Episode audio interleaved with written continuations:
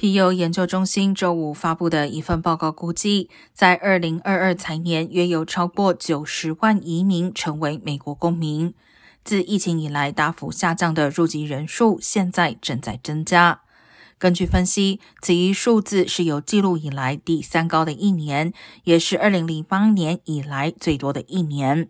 大多数国家的移民入籍率比疫情前相比提高百分之二十，但墨西哥移民入籍人数只增加了百分之八。中国移民入籍率与疫情前相比更下降了百分之二十。